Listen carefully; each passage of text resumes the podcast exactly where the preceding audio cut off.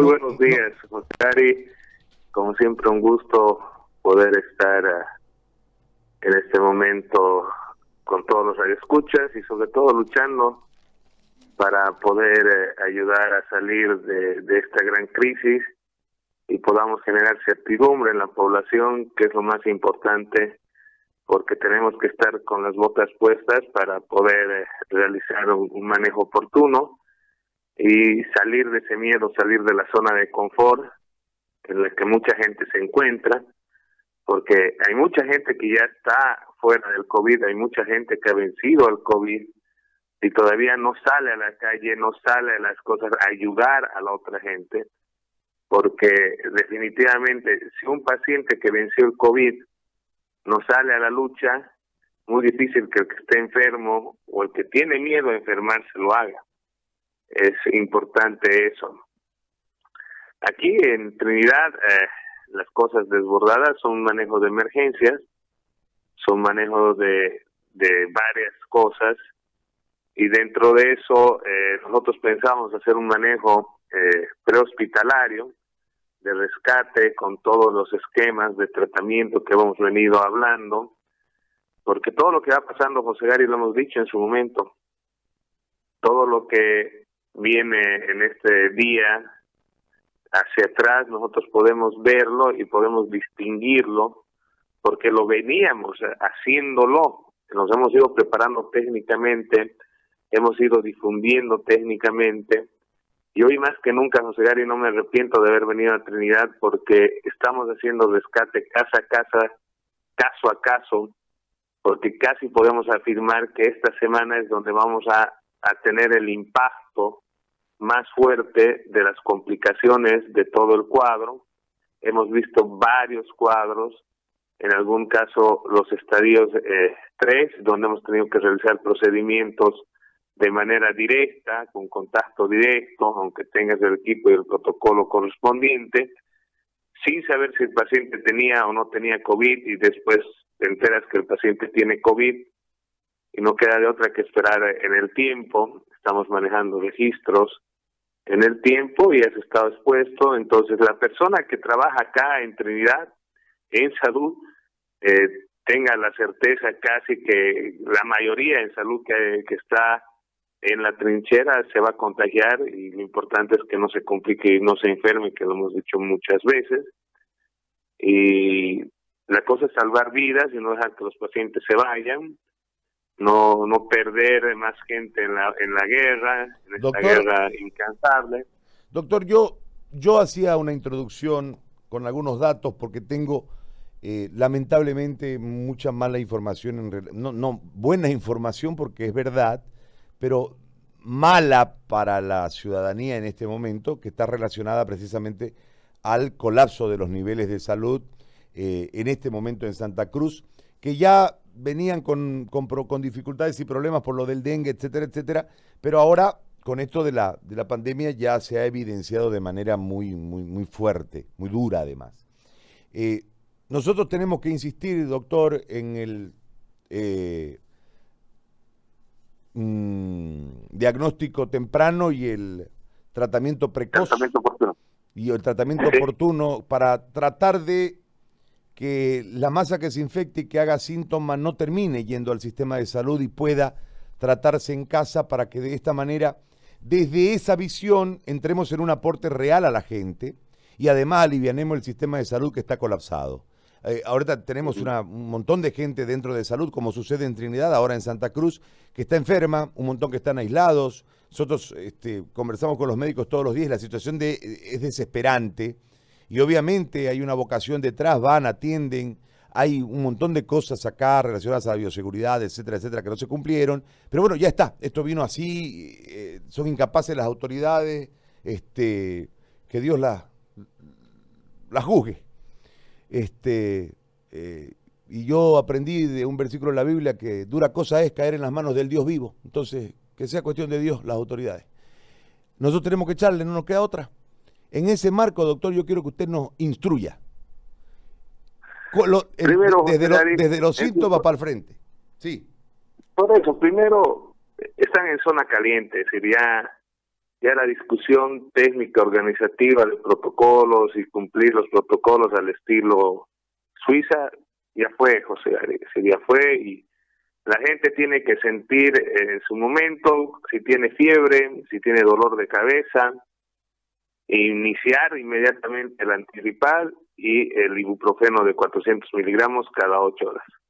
Tiene que iniciar porque no tiene que tener duda que puede ser un COVID, porque el COVID una vez que se que se difunde, se difunde muy bien y eso es el resultado en Trinidad. Entonces, aquí en Trinidad, ante la duda, es un resfrío, le damos resfrianex y le damos ibuprofeno 400 miligramos cada ocho horas por tres días.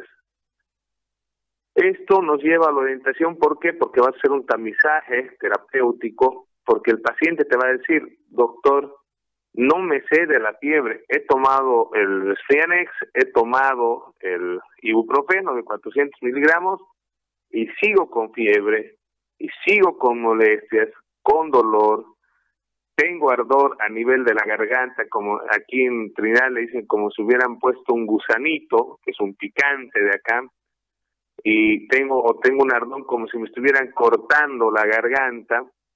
Entonces, vos te estás dando cuenta ahí como profesional médico que ese caso ya no es un caso normal, que ya no es un resfrío común, entonces el profesional en salud tiene que comenzarse a preparar a utilizar corticoides. ¿Por qué lo digo esto, José Garo, y lo afirmo? Porque definitivamente hemos visto que hay muchos casos que requieren del corticoide y que no contienen con el antigripal, que no se contiene con el ibuprofeno. Y no nos podemos confiar del virus, porque eh, los, informes de la OMS muy mal, es decir, yo no, no recomiendo a ningún profesional de salud ni a ninguna persona que manejen el protocolo de la OMS, no lo recomiendo, porque siempre te dicen vas con paracetamol primero, y por eso todo el mundo le daba al dengue paracetamol y como el paracetamol le da al COVID, eso le va a curar. No sirve el paracetamol para el COVID, José Gary, no sirve. Así que tiene que ser antigripal e ibuprofeno cada ocho horas.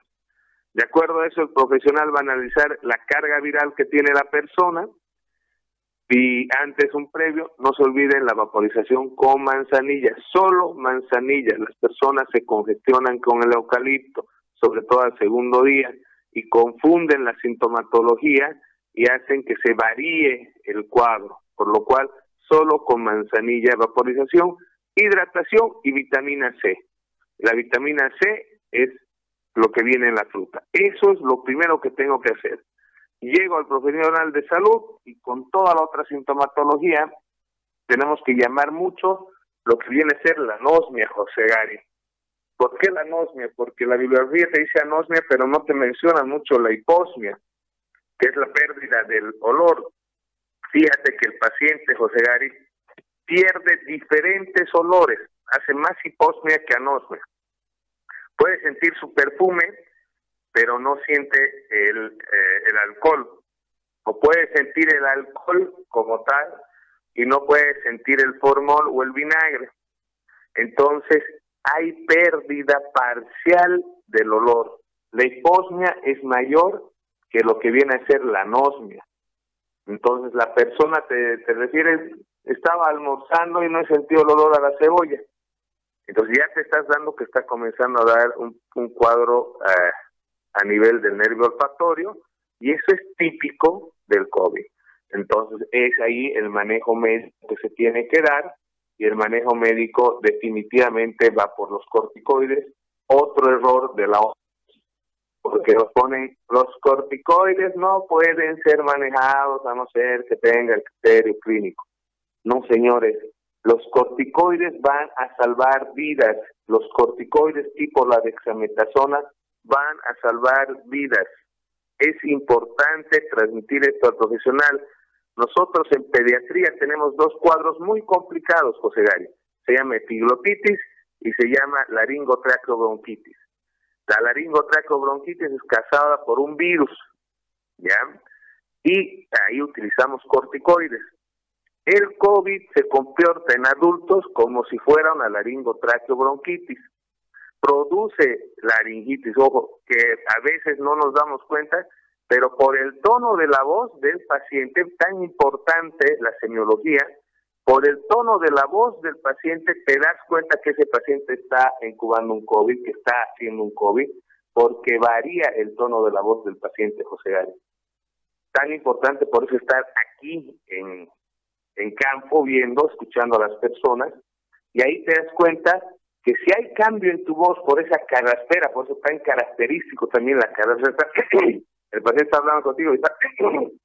Entonces, esa carraspera es típica. Entonces, cambio de voz, ya estás pensando en eso. Entonces, como es mirar, es bronquitis, señores, piensen, ¿qué se utiliza? Se utilizan corticoides. Como elección, la dexametasona, y si no hay mucha adinamia, anorexia, el paciente no está tan mal, todo lo demás, van con un corticoide de depósito, que ya lo habíamos hablado, José Gary.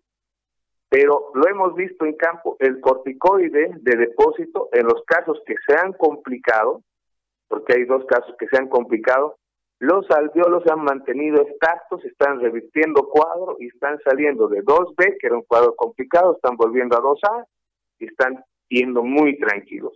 Por eso recomiendo a todos nuestros profesionales médicos, traten como si fuera viral, no le den antibiótico de entrada, enmascaran el cuadro, inmunodeprimen, no utilicen la citromicina como primera línea, que es otro error de la OMS, que te ponen la citromicina, no pongan antibióticos, comiencen a tratarlos como si fuera una laringotraqueobronquitis, porque fíjense que el COVID también, otra señal que te dice es Estoy metiendo aire, doctor, y comienzo a toser.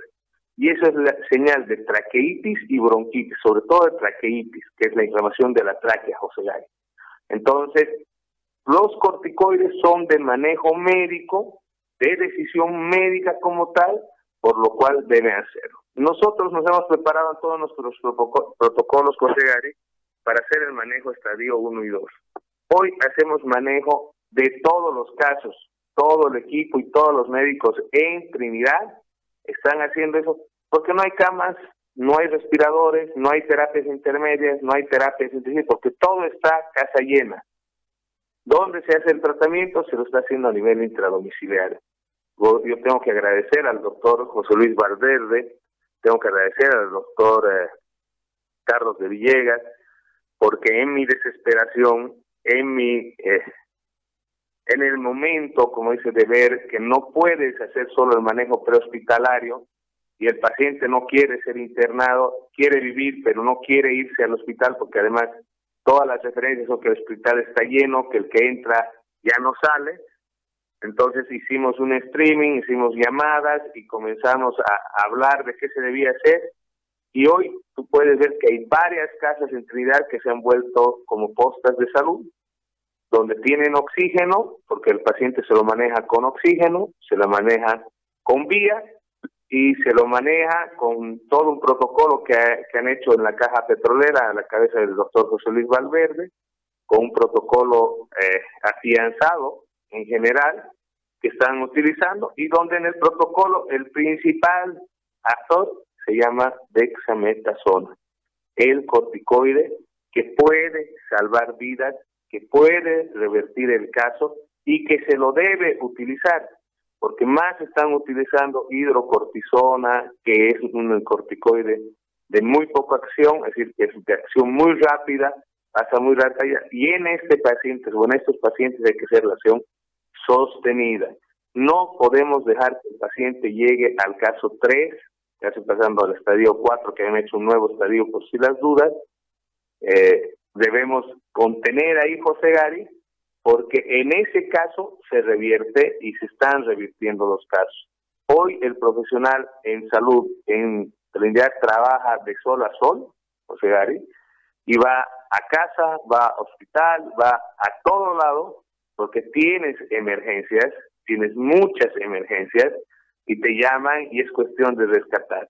Otra cosa que debemos tener en nuestro botiquín a mano, eso sí lo pueden tener en casa, por favor, es la furosemida o la cetazolamida, que son diuréticos, José Gary, y la furosemida nos ayuda mucho a que el paciente pueda respirar mejor porque se va a deshidratar y el corazón es uno de los culpables en este momento de producir el edema agudo de pulmón José Gare y nosotros tenemos que tratar a ese paciente deshidratándolo para que no trabaje mucho el corazón y no trabaje mucho el pulmón, evitar el edema agudo.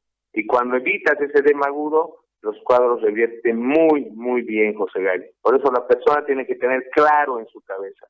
En casa tengo resfrío, junte ibuprofeno con antigripal. Tómelo, no lo dude, no se confíe. El paciente se confía pensando que es solo un resfriado y que se le va a pasar y llega complicado. En el manejo de la dexametasona, el profesional médico es el que va a manejar y al profesional la recomendación a su paciente dígale que no se confíe porque les pones la dexametasona, José Gary, y se desaparecen. Como se sienten bien, es decir, han mejorado, ah, era un resfrío simple, y te vuelven a los cinco días ya complicado. Entonces hay que recomendarles que este momento no se debe confiar en el COVID porque todo lo que nos ha dicho la OMS es algo que no lo conocían, es algo que no lo han difundido bien y es algo que no está plasmado en los libros, José Gary. Muy bien. Yo, doctor, le agradezco, lo dejo en libertad porque sé que tiene que trabajar. Le agradezco mucho por eh, este contacto. Muy amable por la José explicación. Gary, el, agradecido soy yo una vez más. Estamos trabajando, lo estamos viendo. Mire, hoy día hemos descansado a las 5 de la mañana porque hemos tenido pacientes de emergencia, que no podemos dejar de hacerlo. Yo cuando lo decía en su momento, no tenemos tiempo cuando estábamos en La Paz. Legítimamente no se tiene tiempo porque mientras más duermas, mientras más esperes, la gente eh, está complicándose. Entonces, es momento de llamar a todos de que tenemos que salir, sobre todo las personas que ya han vencido el COVID, tienen que decir que lo han hecho, tienen que hacer las pruebas de la IgG para que sean la población inmune que ayude a la persona que todavía está enfermo y que se va a enfermar, José García, porque se va, va a contraer el virus. No hemos podido romper el eslabón. Trinidad es el ejemplo. Y el próximo paso es Santa Cruz. Es decir, Santa Cruz está clarísimo cómo se está desempeñando el virus. Entonces, hoy tenemos que reconocer a la población inmune, a la población que ya tiene defensas, para poder ayudar a todos. Tenemos que concentrar energías porque no se da abasto y las casas se van a convertir en hospitales temporales porque la gente no va a querer salir de casa y vamos a tener que trabajar. Yo sé que en Santa Cruz ya lo están haciendo, están trabajando eh, en casas con oxígeno, con todas esas cosas, por lo cual tienen que organizarse y este virus no nos puede vencer, José Gary. Si medicamos bien, si hacemos bien los protocolos, si todos identificamos lo que queremos, le vamos a ganar la mano, José Gary. Yo sé que lo vamos a hacer. Muy amable, doctor, gracias. El doctor Flores desde Trinidad